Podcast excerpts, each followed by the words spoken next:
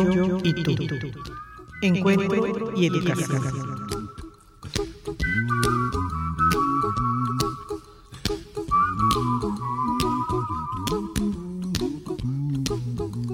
La escucha activa es un acto de autotrascendencia.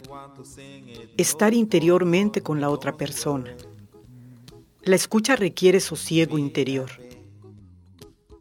Estamos ante la necesidad de escuchar con atención para poder ver a las personas con nueva perspectiva, con nueva mirada.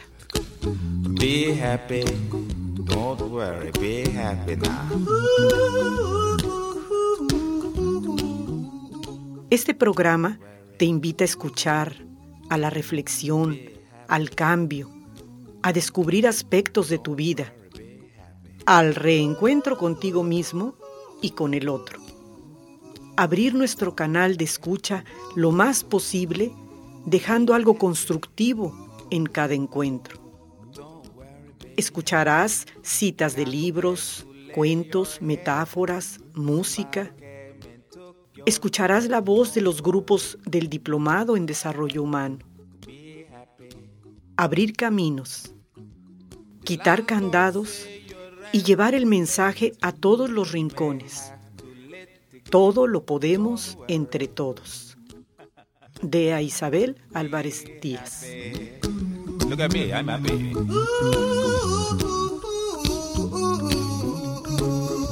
Don't worry. Be happy.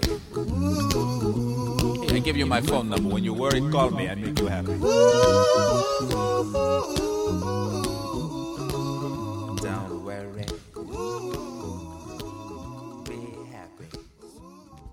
Buenas tardes, noches. Qué gusto estamos nuevamente reunidos aquí en Radio Educación del Mayab, en el programa Tú y yo, yo y tú, Encuentro, Aprendizaje. Estuvimos este, revisando algunos, algunos conceptos sobre el sentido de la vida y pues más que nada este, se nos hace la pregunta, este, ¿cuál es el propósito de, de nuestra vida? Cuál es el sentido, cuál es, cuál es la finalidad de estar aquí en el mundo. Este, creo que esa pregunta queda muchas veces en el, aire. Eh, creo que lo hemos analizado en varias sesiones, pues, según el filósofo, según los psicólogos, pues tienen una, una concepción. Algo que me llamó la atención es que pues dice que nosotros no elegimos estar en este mundo, estamos a lo mejor por mera coincidencia, pero cada uno de nosotros tiene que, que asumir esa, esa situación, esa posición que tiene en su entorno social. Y creo que aquí eh, esta frase que dice la, la libertad de elegir, la libertad de arribar a una decisión.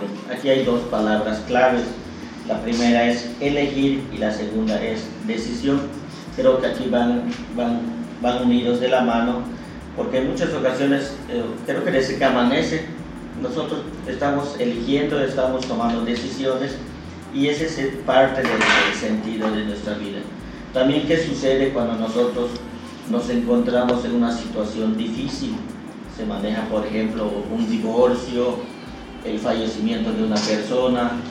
Muchas veces hay personas que, que se caen y no se levantan, como se dice comúnmente, pero hay otras personas que, de acuerdo a la perspectiva que tengan de la vida, pues buscan un cauce, buscan un canal adecuado para salir de ese espacio oscuro que han, que han caído. Entonces, ese, este tema que nosotros nos toca ver es algo que nos va a poner a, reflexionar, analizar sobre todo eh, eh, cuál es la posición que tenemos en este momento, si hemos avanzado o estamos estancados, o, cuál es la visión y además de qué manera vamos a, a, seguir dando los siguientes pasos. Decisiones que solo parecen determinar totalmente mi comportamiento, lo que les comentaba, este, cuando nosotros sufrimos un, resbalón, pues ¿qué es lo que hacemos? ¿Sí? Nos quedamos en esa posición o nos levantamos. Creo que hay una frase que dice, si te caes siete veces, levántate ocho. Entonces, aquí es, es algo muy, este, muy filosófico. Frase. Deseo actuar libremente como el ser responsable que es el ser humano. ¿Alguien te gustaría dar una opinión? Como que poco a poco va sumando ¿no? las características que se supone que debe tener un ser humano. Hablando de responsabilidad, de sus actos, hablando también de lo anterior, ¿no? de esa libertad que nos caracteriza a nosotros, de pues, poder decidir qué es lo que vamos a hacer o incluso lo que no vamos a hacer. Eso es algo que es una, este, habilidad, capacidad, es algo que podemos nosotros este, disfrutar, podemos llevar a cabo según como nos querramos. Entonces como que esa, esa impresión me da, ¿no? que él ahorita está como que desglosando qué es lo que es el ser humano este, y, qué, y de qué manera igual pone en práctica esa libertad de ser humano. Y esa responsabilidad, ¿verdad? Que es mi responsabilidad este, el actuar, el actuar libremente este, quitándome esos clichés, este, como decía el maestro este, Alfredo, y poder, poder reiniciar hacia adelante, aún habiendo pasado cosas eh, que no hayan sido agradables. Es que el ser humano es espontáneo, no, no tiene bueno, no, no, no tiene algo sistemático que, bueno, que, que, lo, que lo vaya haciendo él conforme el, paso y pues las experiencias, ¿no? También igual lo que es el desarrollo que va teniendo en su vida, ¿no?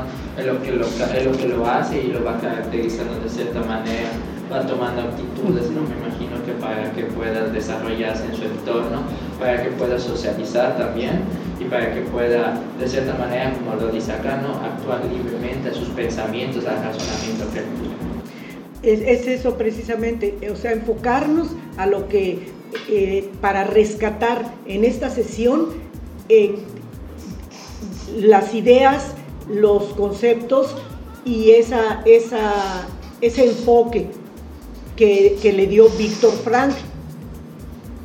Cómo podemos este, rescatar y tomar lo mejor para cada quien.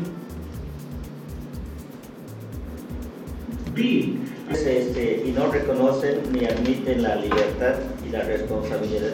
Creo que anteriormente digo algunas, ¿no? Algunas personas. ¿Qué sucede con esas personas? Porque esas personas no admiten esa libertad y esa responsabilidad. Podríamos decir, todos somos totalmente diferentes en, actuar, en, pensamientos. Entonces, ¿por qué esas personas eh, actúan de esa manera. Por ejemplo, hay, hay muchos, este, hubo un año en que se dio en nuestro estado varios suicidios ¿sí? que, que regresó el año anterior. Entonces llamó mucho la atención ese, ese periodo en el cual creo que incluso hubo hasta niños, llegó a niños se suicidaron. O sea, ¿qué pasa con esas personas? ¿Por qué actúan de esa manera? Son pocas, ¿no? Pero ¿Qué pasa? ¿Cuál es la mente? ¿Cuál, la, cuál es el pensamiento de esa, de, esa persona que llega a ese, a, ese grado extremo de, de, vacío existencial, vacío que siente en su corazón para decir, bueno, pues, no existo, ¿para qué estoy? Me imagino que esa sería la frase. No tengo sentido, no tengo ¿por qué vivir? De la, de la vida, entonces, eh, ¿qué opinan ustedes de esa, de esa frase? Y yo pienso a veces eh, que hay mucho que, contribuimos a, dejar creencias, a hacer este, situaciones que se hagan más dramáticas o también o la otra opción, eh, buscar la armonía, el sentido, la paz, eh, es en, donde elija. Ser, afortunada o desgraciadamente muchos medios de comunicación no favorecen el que la información que se esté dando eh, sea una, una información que nos lleve a esa responsabilidad, a esa libertad, a ese sentido de vida. Y en esa responsabilidad de los adultos que, que estamos repitiendo y grabándole al, chico, a los hijos, nuestra postura reproduce o, o, resalta en ocasiones más la tragedia, el caos y hay tanta luz, tanta libertad, tantas cosas valiosas para poderle, para poderles dar este más este espacio, más lugar. Y, ustedes lo, lo han comprobado en sus bellos proyectos que presentaron maravillosos. ¿Qué diferencia hay hay una situación y en todos tuvieron una situación específica que estaba tal cual y ustedes con su actuar hicieron una diferencia porque fueron a dar un sentido diferente, un proyecto diferente. ¿Están de acuerdo? O no sé cómo, cómo vean si, si esa es es la percepción. Yo siento que esa palabra responsabilidad es una cadenita, como acaba de mencionar, porque si el padre de familia no es responsable de sus hijos, pues también los hijos también tienen, tienen graves, bueno, consecuencias, unas graves, otras no graves, pero depende mucho de esa responsabilidad y creo que también eh, en cualquier área de trabajo, incluso nosotros como, como maestros, como profesionistas, si no soy responsable, no voy a, no voy a tener este, buenos alumnos.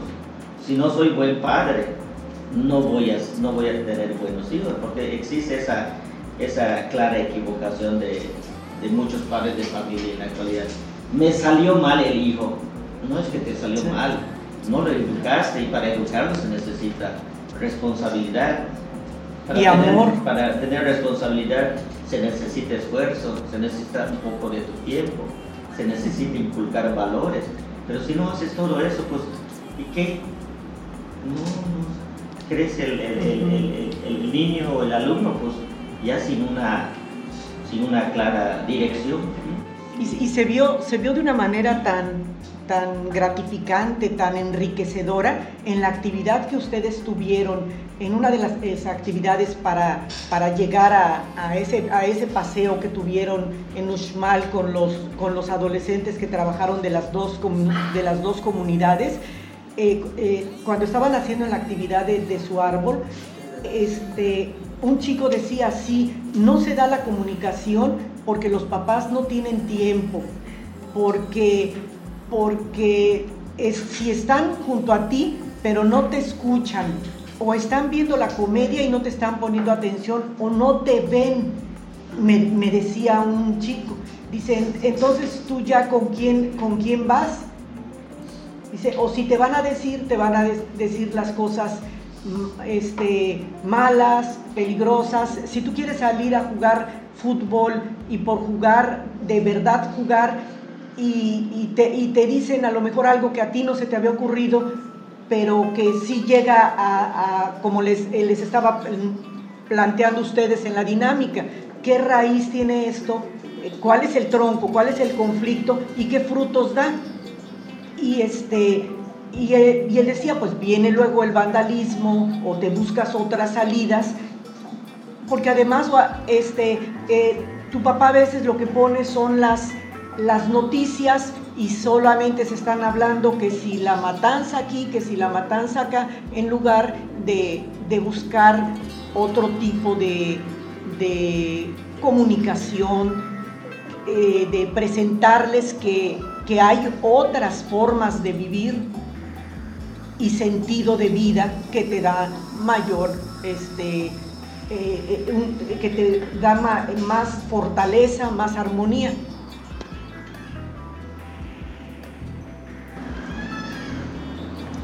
responsibility. En términos inte intelectuales o meramente racionales. Pues acá creo que el sentido supremo se refiere a, a, Dios, ¿no? este, eh, algunas personas este, tienen mucha creencia en ese ser supremo y hay otras que no. El creer en el ser supremo de alguna manera te ayuda a sobresalir. ¿sí? Estaba yo este, revisando una historia de un joven que, que perdió a su papá. Este, posteriormente se casa y a los pocos meses este, pierde a su esposa. Y este, cae en un pozo muy profundo, dice que estuvo como cuatro o seis meses y no, no, le buscaba el sentido a la vida, dejó de trabajar y todo. Un día dice que decide suicidarse, llega en el puente y ya es a punto de, de arrojarse, pues se encomienda a Dios y dice que se encomienda, pero en ese momento como como que una luz brilló en su mente y, recordó una frase que, que, había leído en la Biblia, como que le hizo reaccionar. En ese momento se dio cuenta de, de lo que estaba a punto de, de realizar y pues afortunadamente este, pues, se salvó. Entonces este, eso viene aquí con esa frase que, que muchos creemos en, Dios yo siempre he dicho que pues la religión, pues cualquiera que uno predique, ya sea el catolicismo, el cristianismo, templos, sabbatistas, yo, siento que de alguna manera eso nos ayuda como, como seres humanos a, mejorar en, muchos aspectos. No sé qué opinan ustedes sobre esta, esta frase. ¿Cuál sería ese sentido supremo para ustedes? Para mí, igual que el Padre Maestro, ¿no? yo lo relaciono con Dios, ¿no? Y sí, mucha gente es incapaz de reconocer, ¿no? Que todo te pasa porque Dios así lo permite, ¿no? De que cuando tú aprendes a reconocer que las cosas que te pasan son para hacerte más fuertes, como dicen, son circunstancias que a veces Dios permite, porque es a través de esas circunstancias donde tú logras salir adelante, cada vez que logras una batalla superar, te haces más fuerte y ya tienes nuevas herramientas para las nuevas circunstancias que se te puedan enfrentar. Pero si tú eres incapaz de reconocer que todo eso pasa, porque pues Dios quiere a lo mejor prepararte para una situación más fuerte o mejor, para un propósito más que, que tiene en tu vida, ¿no? Pues te vas a hundir y vas a decir, ¿por qué a mí? ¿Por qué no a nosotros? Y todo me pasa a mí, por más de que... Pero pues sí, muchos somos muy incapaces ¿no? de reconocer que pues que hay un ser superior que tiene el control de absolutamente todo. Sin embargo, pues queda también la otra parte donde algunos tal vez no creen en ese ser superior como lo estamos enfocando, ¿no? O sea, Dios, pero a lo mejor hay personas que tienen un sentido supremo puesto a lo mejor en alguna persona, ¿no? Eh, no sé, en algo que, que ellos aprecien mucho, que quieran, que amen en un momento dado, eh, checando por allá, veía que, o leí que en su momento él se aferraba mucho a, su esposa, no importaba si estaba viva, muerta, él la recordaba eh, con sus ojos brillosos, sonriendo, y eso lo mantenía vivo. Entonces, también pudiera ser por allá. Eh, también quería comentar que no siempre de una situación complicada problema uno puede salir solo.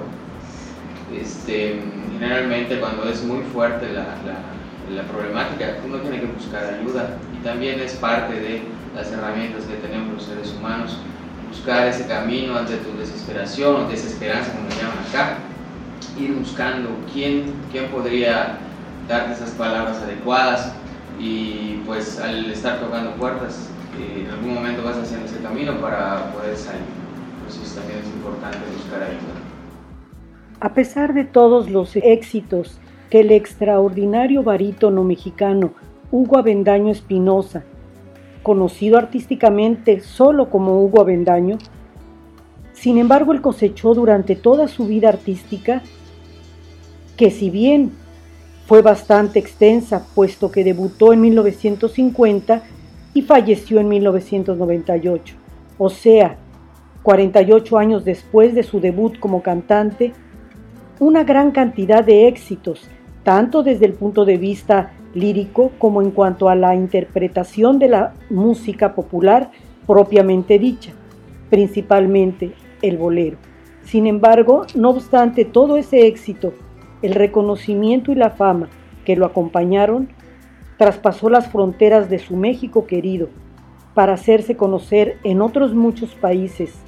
Nadie se ha tomado la molestia de publicar una semblanza, una biografía más o menos aceptable de quien fue una de las grandes figuras del canto de origen mexicano, destacándose como barítono entre tantos maravillosos tenores, de voces estupenda, reconocido históricamente, muchos de ellos quienes sí han recibido una justa ponderación por lo que han representado durante esa misma época para el canto popular mexicano.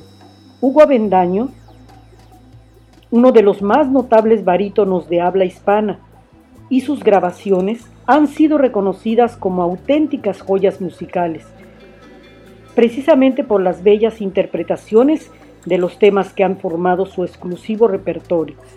Sin duda alguna, se tiene una gran deuda con este grandioso cantante. Y en cuanto se inserte una biografía formal de lo que fue su vida artística, les prometemos que le agregaremos en este espacio un homenaje escuchando y recordando esas bellas y maravillosas melodías que están grabadas en el alma de tantos de tantas personas que como es mi caso escuchábamos a nuestros papás con esta bella música.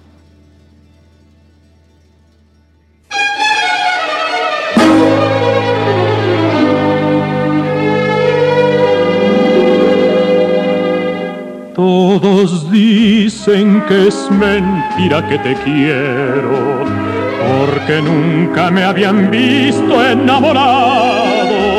Y te juro que yo mismo no comprendo el por qué tu mirar me ha fascinado. Cuando estoy cerca de ti yo estoy contento y quisiera que de nadie te acordaras tengo celos hasta del pensamiento que pueda recordarte. Otro querer amado, júrame que aunque pase mucho tiempo, no olvidarás el momento en que yo te conocí.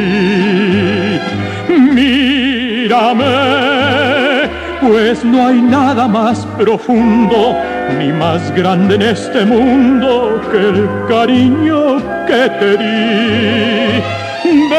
Bésame con un beso enamorado como nadie me ha besado desde el día en que nací. Quiéreme, quiéreme hasta la locura.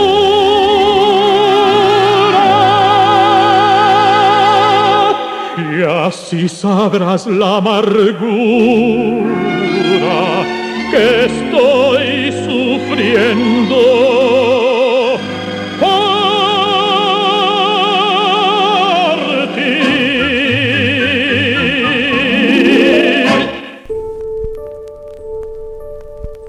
¿Cuál es el sentido de la vida?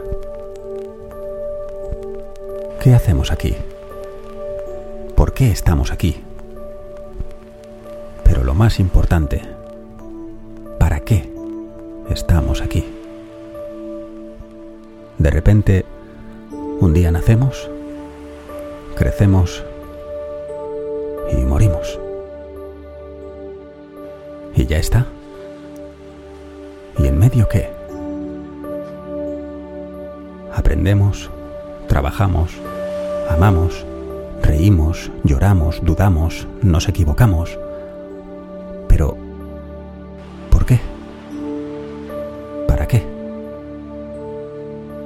Al final, todos seremos un recuerdo en la mente de alguien. una foto, un vídeo, una anécdota. Cientos, miles, millones de personas han estado antes aquí. ¿Y qué? ¿Con qué fin? ¿Permitir que podamos estar más personas aquí? ¿Pero para qué? ¿Con qué finalidad? ¿Nuestra función es asegurarnos de que alguien más se quede después de que nos marchemos? ¿Para qué? ¿Para dejar a otros más? ¿Y esos a otros? ¿Y luego otros? ¿Y así hasta cuándo? Eso lo llevamos haciendo miles de años. Y nada cambia. Ni nada sabemos. Evolucionamos. Mejoramos o empeoramos, según se mire.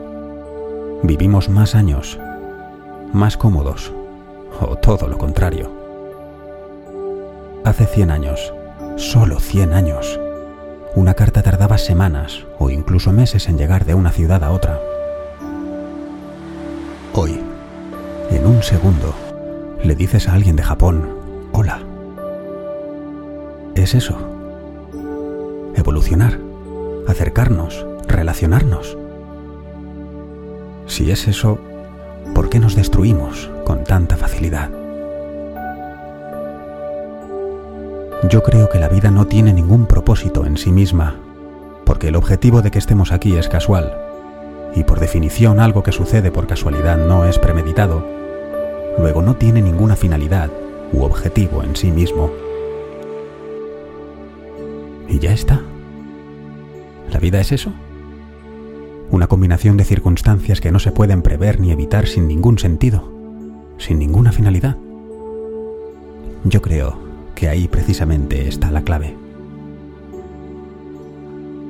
La perpetuación de la especie, dicen unos, realizarse, trascender más allá de los hechos, dicen otros, evolucionar, buscar sabiduría y conocimiento, hacer un mundo mejor, alcanzar la unión con Dios, conseguir la pureza del alma, hay gente que defiende que el propio sentido de la vida radica en tratar de encontrarlo.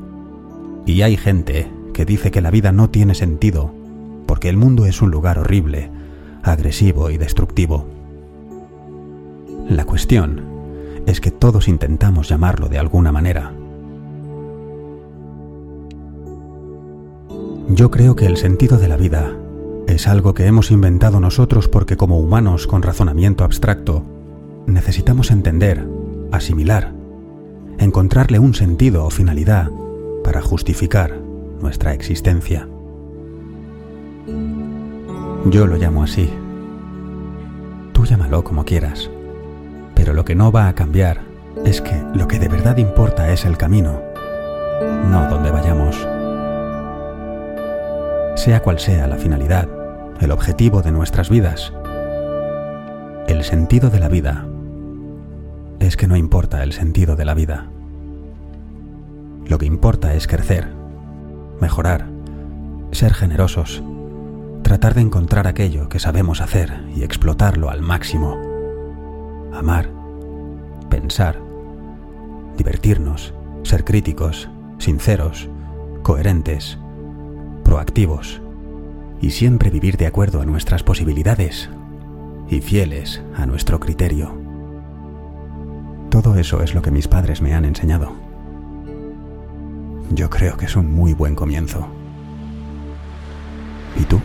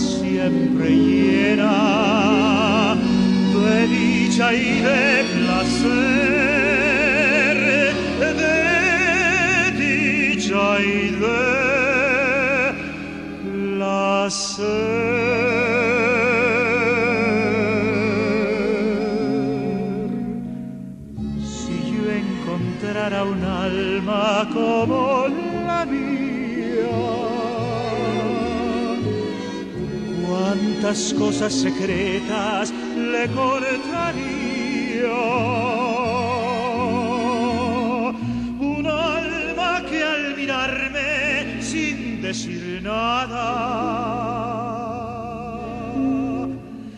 me lo dijese todo con la mirada.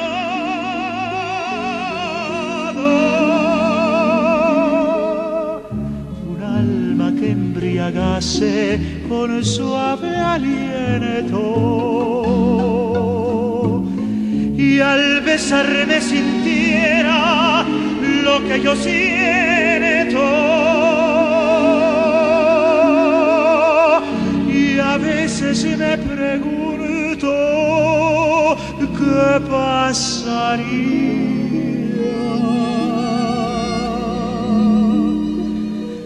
si yo encontrara un alma como la mía.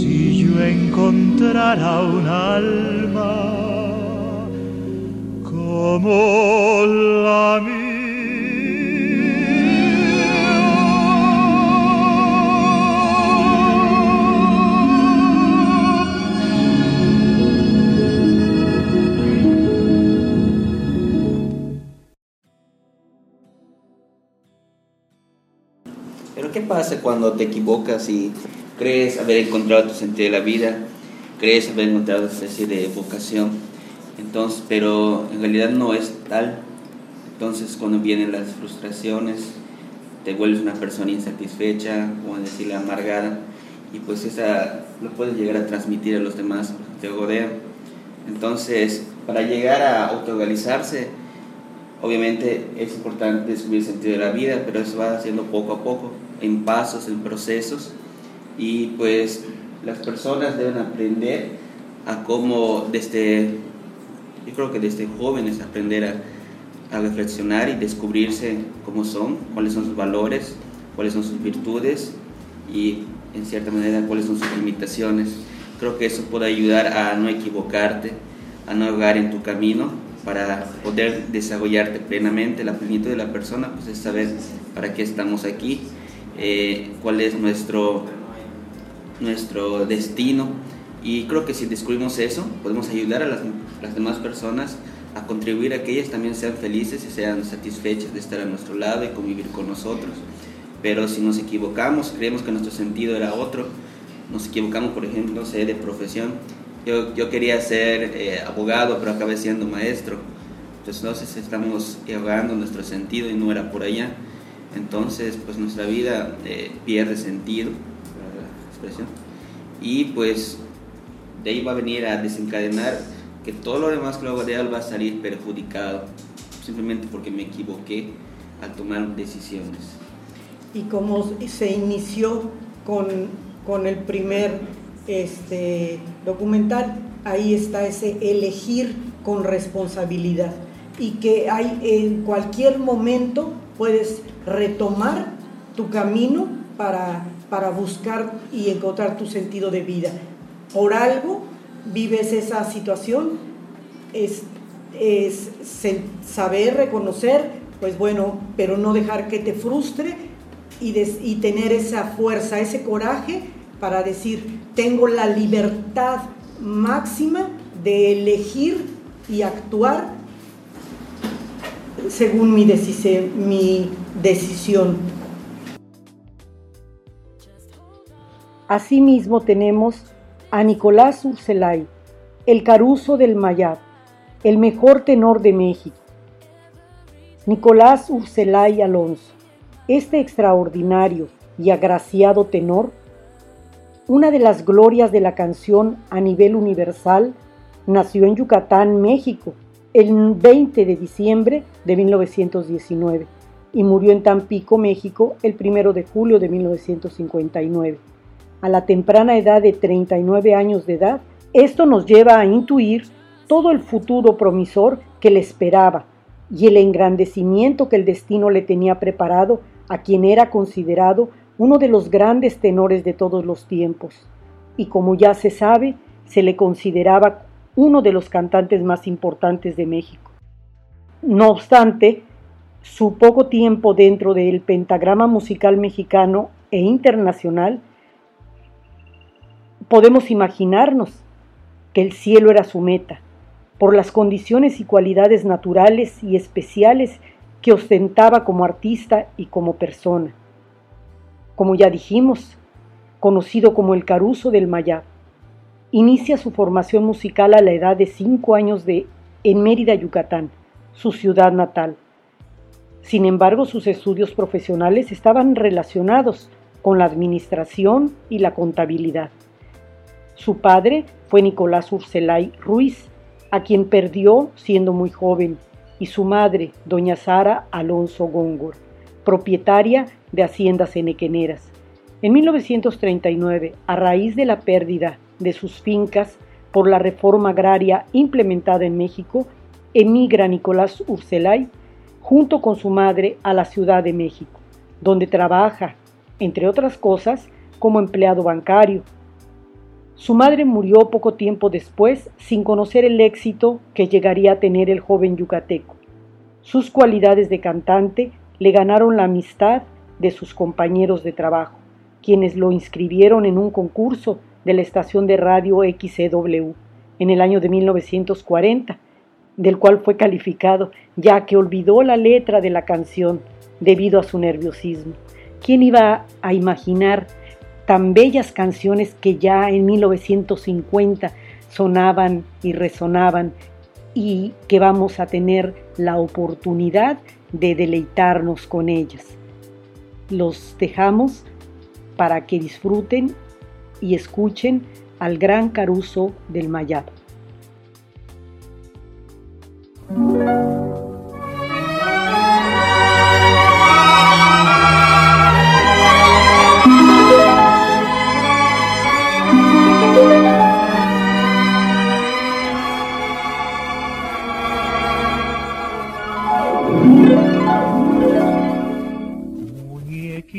Linda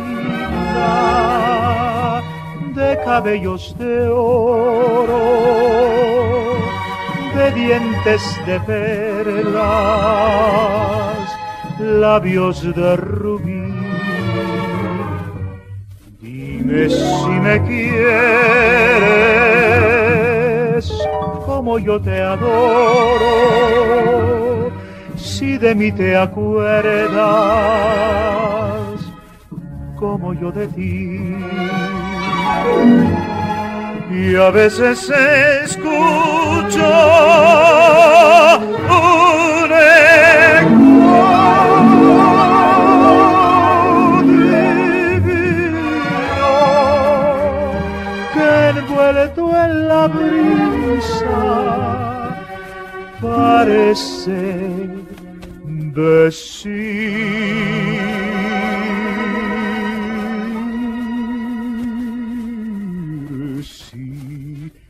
te quiero mucho,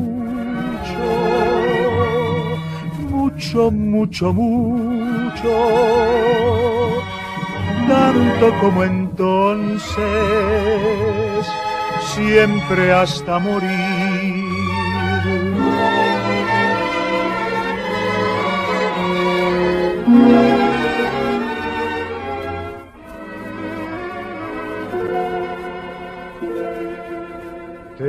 Quiero, dijiste, tomando mis manos entre tus manitos de blanco marfil y sentí mi pecho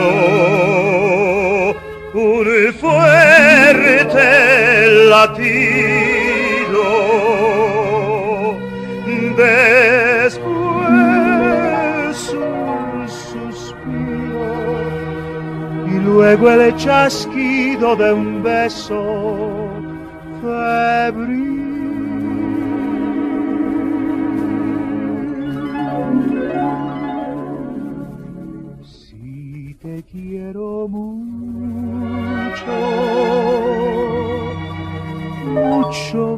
Mucho, mucho, tanto como entonces, siempre hasta.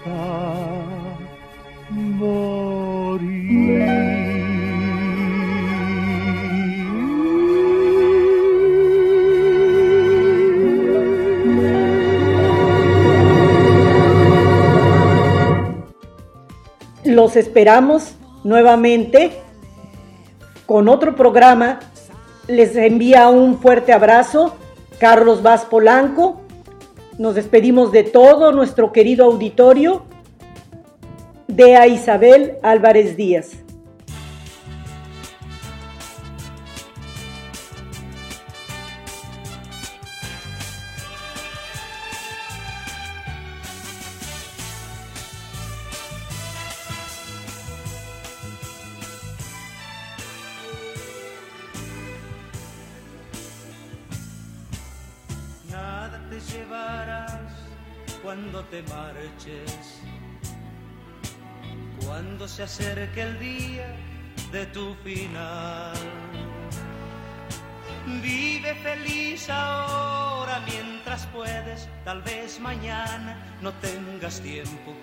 Sentirte despertar.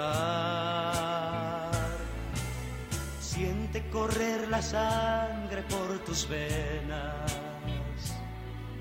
Siembra tu tierra y ponte a trabajar.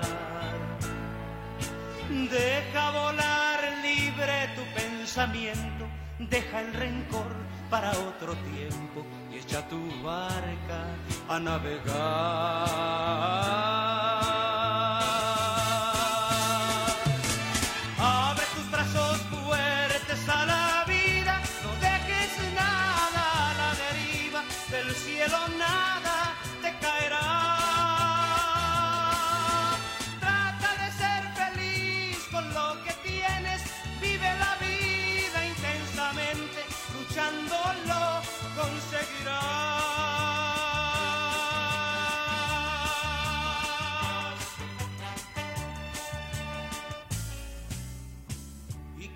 Llegue al fin tu despedida. Seguro es que feliz sonreirás por haber conseguido lo que amabas, por encontrar lo que buscabas, porque viviste hasta el final.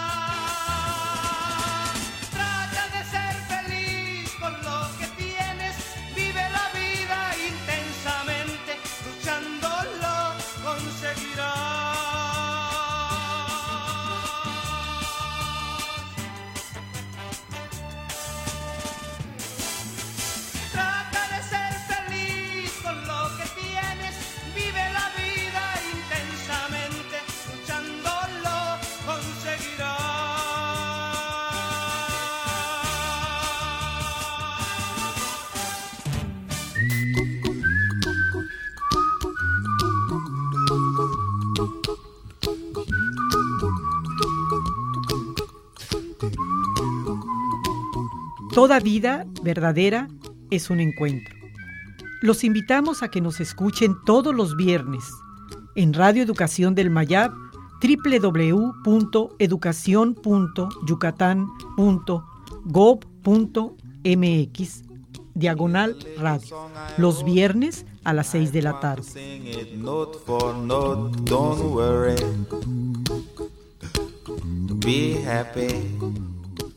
No, no permitas que la vida te pase a ti sin que la vivas. When you worry, you make it double. Don't worry. Be happy. Don't worry. Be happy now.